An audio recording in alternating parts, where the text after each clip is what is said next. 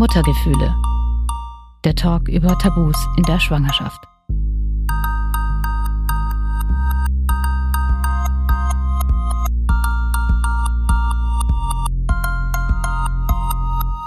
Hallo zusammen, ich bin Katharina und Host dieses Podcasts. Schön, dass ihr dabei seid. Dieses Mal gibt's eine Sonderfolge zu meiner persönlichen Erfahrung und warum es diesen Podcast überhaupt gibt. Es geht nochmal um das Thema Schwangerschaftsdepressionen. Nachdem ich in Folge 3 darüber gesprochen habe, habe ich ganz viele positive Reaktionen bekommen. Ich war vor dieser Folge schon etwas nervös, weil ich noch nie so öffentlich darüber gesprochen hatte, wie es mir in der Schwangerschaft ging. Also es fremden Leuten per Podcast erzählt. Aber es hat sehr gut getan und ich bin froh, dass ich es gemacht habe und mit diesem Tabuthema selbst in die Öffentlichkeit bin. Viele Hörerinnen und Hörer haben mich danach auf meine Tagebucheinträge angesprochen, die ich in dieser Folge vorgelesen habe. Deshalb habe ich mich entschieden, euch noch mehr in mein Tagebuch blicken zu lassen. Davor aber noch eine Triggerwarnung. Ich spreche in dieser Folge sehr ehrlich und offen über meine Gefühle in der Depression. Wenn euch das zu sehr mitnehmen könnte, hört euch diese Folge nicht oder nicht allein an.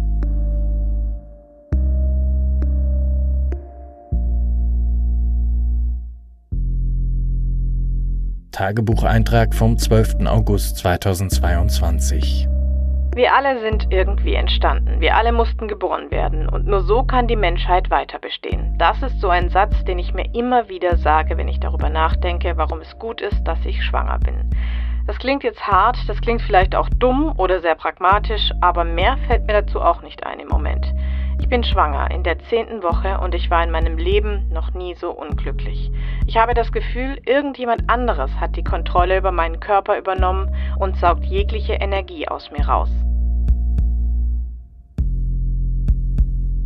Oh Gott, wenn ich das jetzt so höre, dann tut mir das echt weh und ich fühle mich furchtbar. Denn neben mir liegt gerade ein fast sieben Wochen altes Baby, das ich über alles in der Welt liebe und das aus meinem Leben gar nicht mehr wegzudenken ist. Diese traurigen, depressiven Gefühle hatte ich sehr lange. Der August 2022 war ein besonders schlimmer Monat.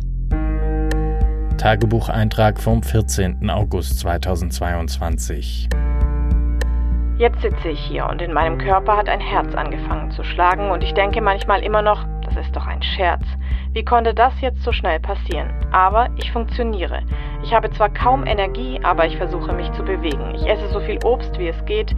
Ich verzichte auf rohes Fleisch, bestimmten Käse und auf das, was mir immer sehr gut geschmeckt hat, den Alkohol. Außerdem gehe ich früh ins Bett, denn Schlafen ist mein neues Hobby. Am liebsten 24 Stunden oder mehr. Leben am Limit quasi.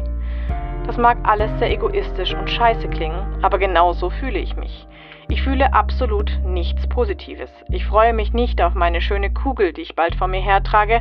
Auch meine riesigen festen Brüste, die ich gerade habe, hauen mich nicht vom Hocker. Werden ja eh bald ausgesaugt. Denn welche gute Mutter stillt bitte nicht? Das ist doch die besondere Bindung zum Kind.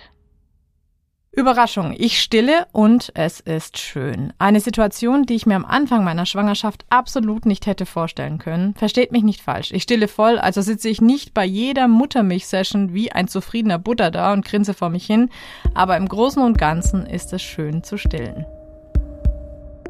Tagebucheintrag vom 14. August 2022.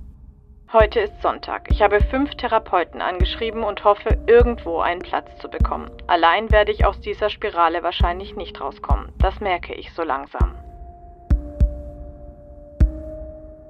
Es war damals richtig schwer für mich, Therapeuten anzufragen. Anrufen hätte ich niemals geschafft. Als ich mich dann annähernd gut gefühlt hatte, hatte ich Therapeuten angeschrieben und tatsächlich auch einen Platz bekommen. Dazu erzähle ich euch aber später mehr. Meine Entscheidung zur Therapie zu gehen, habe ich auch getroffen, weil ich gemerkt habe, dass mir im Moment keiner helfen kann. Egal mit wem ich darüber gesprochen habe, meine Mutter, mein bester Freund oder auch mein Mann. Tagebucheintrag vom 26. August 2022. Mein Mann und ich reden zurzeit viel. Er versucht großes Verständnis für mich zu haben, kocht, räumt auf, erledigt Dinge, die mir gerade schwer fallen. Er hat zu mir gesagt, seit ich schwanger bin, sind alle seine anderen Probleme nichtig. Er freut sich riesig auf das Kind. Trotzdem hat er das Gefühl, mich in irgendwas reingedrängt zu haben, was ich eigentlich gar nicht will. Was natürlich Quatsch ist. Ich bin erwachsen. Ich habe eine starke Meinung. Warum sollte ich mich zu einem Kind überreden lassen? Ich versuche es so zu erklären. In mir drin sind auch viele positive Gedanken. Aber sobald die aufkommen, kommt eine große, dunkle Welle negativer Gedanken und spült sie weg. Bei meinem Mann ist das andersrum. Er hat auch negative Gedanken, aber sobald die aufkommen, kommt eine große, helle Welle positiver Gedanken und spült sie weg. Schwangerschaft spielt bei beiden Wellen eine Rolle, nur dass er das nur positiv sieht und ich nur negativ. Kurz nach diesem Eintrag waren wir in Hamburg über meinen Geburtstag. Das Wetter war fantastisch. Wir hatten Karten für Tokotronic und mein Mann hat mich mit einer musikalischen Stadtführung zur Beatles-Zeit in Hamburg und einem tollen Essen überrascht. Alles Dinge, die mich normalerweise sehr, sehr glücklich machen, aber ich war es absolut nicht. Ich bin morgens kaum aus dem Hotelbett gekommen und wollte abends so schnell es geht wieder rein. Mir tut das heute im Nachhinein alles furchtbar leid und ich fühle mich richtig schlecht. Aber ich war wie gefangen in mir selbst und konnte einfach nicht anders. Als wir wieder daheim waren, ging es mir immer noch nicht besser. Tagebucheintrag vom 26. August 2022. Ich habe schon manchmal darüber nachgedacht, wie schlimm es jetzt wäre, wenn das Kind abgehen würde. Vielleicht würde mich das gar nicht stören. Bin ich ein Unmensch, dass ich sowas denke?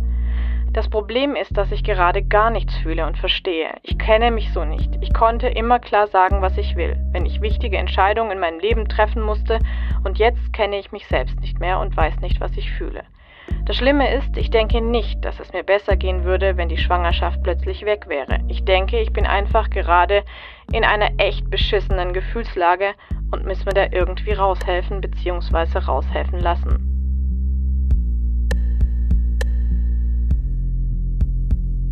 Aber was ist, wenn ich wirklich gerade nur die Erwartungen von anderen erfülle? Mein Mann will unbedingt ein Kind. Er liebt Kinder. Meine Mutter will unbedingt Oma werden. Meine Schwiegereltern freuen sich so riesig auf dieses Kind.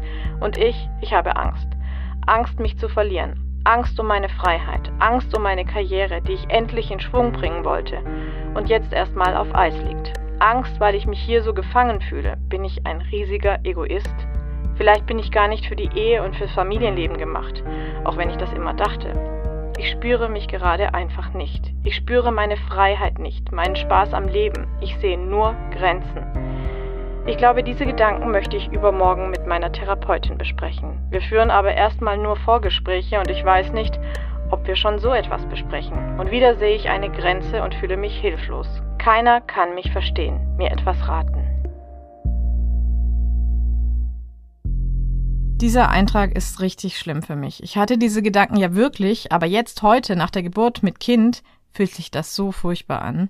Aber ich weiß, dass ich so gefühlt habe und dass es okay ist, dass es so war.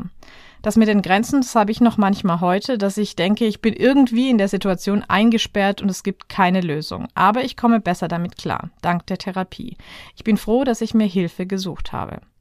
Wenn ihr in einer ähnlichen Situation seid, dann sucht euch bitte Hilfe. Wenn ihr keinen Therapieplatz findet, wendet euch zum Beispiel an die frühen Hilfen. Die gibt's in jedem Stadt- und Landkreis. Die können euch auch Psychotherapeuten vermitteln. Oder ihr kontaktiert Schatten und Licht, eine wichtige Anlaufstelle, wenn ihr während oder nach eurer Schwangerschaft psychische Probleme habt. Und das gilt nicht nur für Mütter, sondern auch für Väter. Die Kontaktmöglichkeiten habe ich euch unter diese Folge gepackt. In meiner Therapie ging es auch schon recht früh am Anfang um die Frage, ob ich überhaupt ein Kind bekommen möchte. Das war wahrscheinlich eine meiner härtesten Therapiestunden. Tagebucheintrag vom 9. September 2022. In der letzten Sitzung hat mir die Therapeutin die schlimmste aller Fragen gestellt. Wenn nun allen Menschen um sie herum dieses Kind gleichgültig wäre, ob es jetzt auf die Welt kommt oder nicht, würden sie es dann bekommen? Ich schlucke.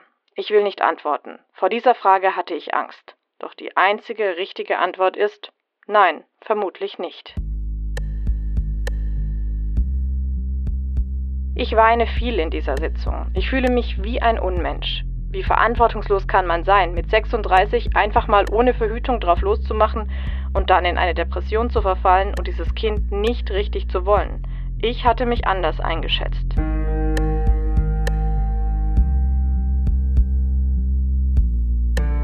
Sie wissen, dass das allein Ihre Entscheidung ist, dieses Kind zu bekommen, fragt mich die Therapeutin in dieser Sitzung.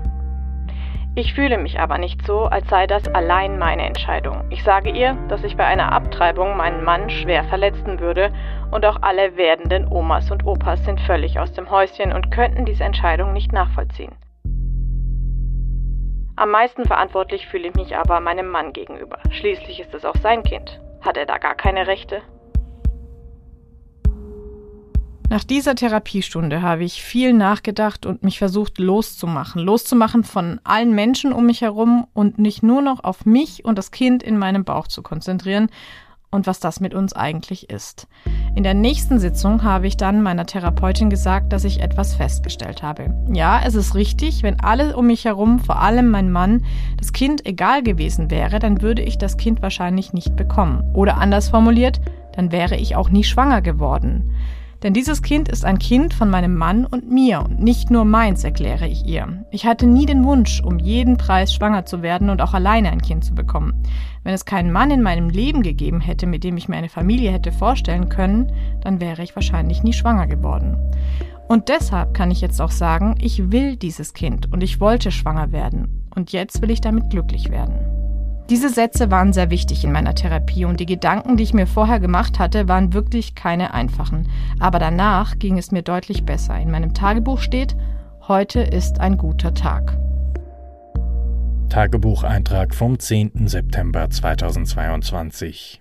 Zwei Tage nach der Therapiesitzung bin ich klarer im Kopf. Ich weiß jetzt, was mir Angst macht. Dieser Satz, Ihr Leben wird sich komplett verändern. Sie sind erstmal nur für das Kind verantwortlich. Was mir klar ist, kein anderer Mensch als ich kann dieses Kind zur Welt bringen. Das werde ich schaffen. Danach ist dieses Kind von mir abhängig. Ich bin die Mutter. Ausfertig, ja. Aber das Kind hat auch einen Vater und dieser Vater hier wird ein Supervater, weil er sich so sehr ein Kind wünscht und so gut mit Kindern kann. Darauf muss ich mich einfach auch verlassen. Das habe ich heute auch versucht mit meinem Mann zu besprechen. Und dass ich will, dass wir beide uns als Menschen nicht verlieren und unsere eigenen Ziele nicht aus den Augen verlieren. Bisher dachte ich immer, ein Kind setzt nur Grenzen. Du kannst das nicht mehr machen und das nicht mehr machen. Was aber, wenn ein Kind vielleicht auch Grenzen einreißt, wenn es dich zum Umdenken bringt? Jetzt mit der Geburt meines Kindes kann ich sagen, ja, ein Kind kann dich zum Umdenken bringen. Das merke ich jetzt schon nach fast sieben Wochen und mein Sohn verändert auch mein Leben, klar. Aber das heißt nicht, dass ich mich verliere. Tagebucheintrag vom 2. Oktober 2022. Jeder Mensch ist für seine Gefühle selbst verantwortlich. Das ist ein Satz, den mir die Therapeutin mitgegeben hat. Den finde ich ziemlich gut. Ich sage mir jetzt, du bist allein für deine Gefühle verantwortlich.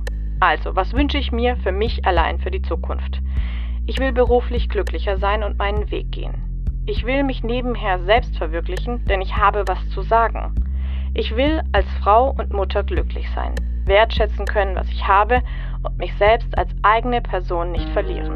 Und das alles am besten in den nächsten drei Jahren. Dann bin ich 40. Darauf freue ich mich. Alter war noch nie ein Problem für mich. Das Wichtigste in diesen drei Jahren ist, dass ich wieder glücklich sein will. Ich will dieses Gefühl, wenn ein richtig gutes Lied im Radio läuft und du über die leere Autobahn düst oder wenn du durch einen schönen Ort läufst oder an einem schönen Ort bist und die perfekte Mischung aus leichtem Wind und Sonne auf dich wirkt.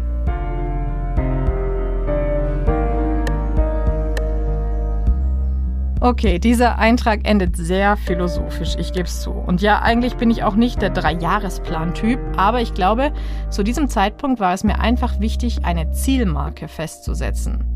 Stand heute ist, dass es mir sehr viel besser geht. Meine Therapie ist seit drei Monaten beendet und ich bin echt glücklich mit meinem Kind. Auch die Nummer mit dem Selbstverwirklichen klappt eigentlich mit diesem Podcast echt gut. Ich weiß, dass auch wieder andere Zeiten kommen können und manchmal spüre ich auch, ich sage mal, leichte Anflüge von negativen Gedanken in mir, die sich aufstauen. Aber ich weiß damit umzugehen und wie ich sie wieder abbaue. Wenn ihr selbst psychische Probleme habt, dann kann ich nur sagen, sprecht darüber. Behaltet es nicht bei euch und sucht euch Hilfe auf irgendeinem Weg. Ein paar Adressen findet ihr unter dieser Folge.